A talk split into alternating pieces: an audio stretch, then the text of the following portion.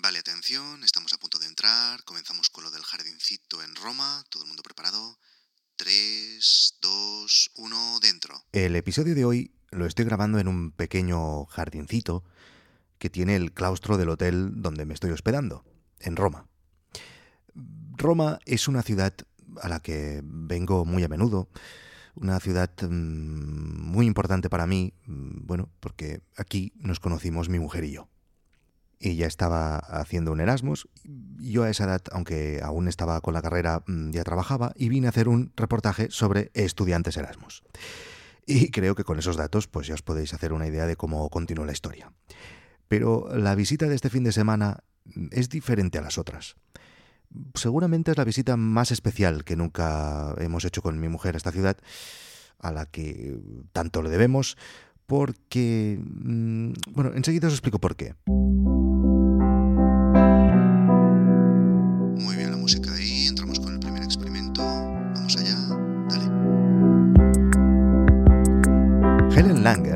Una psicóloga de Harvard citada ampliamente en miles de artículos, hizo un experimento muy famoso a finales de los 70. Dio diversas plantas de interior a dos grupos de ancianos que vivían en residencias. A uno de los grupos les dijo que eran responsables de mantener las plantas vivas y que por lo tanto tenían que regarlas, cuidarlas, bueno, lo que se tenga que hacer con las plantas. Yo ya no cultivo plantas desde la adolescencia. Eh, al otro grupo se les dijo que les regalaban esas plantas tan bonitas, pero que estuvieran tranquilos, que no se tenían que preocupar de nada porque las enfermeras se ocupaban de todo, de regarlas, etc.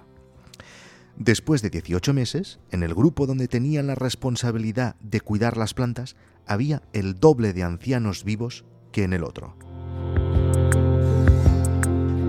Las conclusiones que se extrae mm, del experimento son, primera, pues en mi caso es una putada porque no me gusta regar plantas. Y segunda, y la conclusión a la que llegó la psicóloga Langer, es que al contrario de lo que decía la ciencia, al menos en esa época, el modelo médico que veía la mente y el cuerpo como elementos separados era incorrecto, o parecía que era incorrecto. Así que la mujer se vino arriba y planeó un experimento mucho más elaborado para examinar el impacto de la mente en el cuerpo. En 1981, Langer y su equipo diseñaron el interior de un apartamento para que pareciera que estaba en 1959. Tele en blanco y negro, saber y ganar, muebles de la época, libros y, bueno, pues revistas de ese año. Durante cinco días, este escenario sería el hogar de un grupo de ocho hombres de más de 70 años. Cuando llegaron, se les dijo que debían de actuar como si estuvieran en 1959, como si fueran ellos mismos, pero con 20 años menos. Aunque algunos de ellos mm, usaban bastones y caminadores, se les dijo que ya no podían usarlos, porque, claro, representaba que eran jóvenes, que estaban como una rosa. Pasaron los días escuchando la radio, mirando pelis y hablando de, de deportes que habían ocurrido muchos años antes.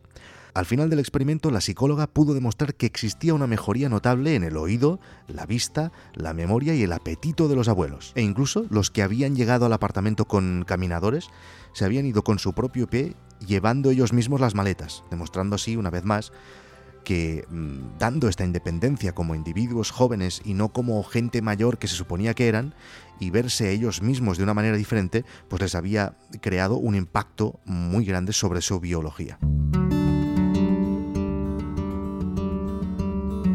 Venga, vamos muy bien, muy bien, muy bien, muy bien. Ojo que vamos con el final. Venga, dale que nos quede todo bien redondito. Venga. Es evidente que todo el mundo, como individuo, tenemos una personalidad definida y unos rasgos marcados desde el nacimiento.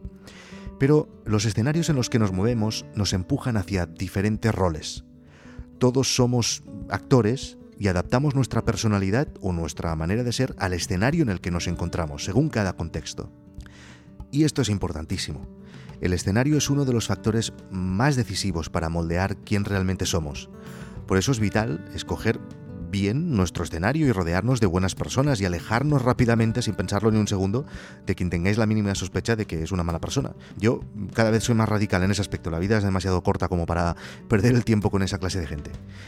Em, Como sabéis, eh, a veces utilizo este podcast para analizar mm, no solo el proyecto que estoy llevando a cabo, sino también, bueno, pues mi fase de emprendimiento, mi situación y por qué este es un momento ideal para tirar adelante una idea como la de Guide Dog.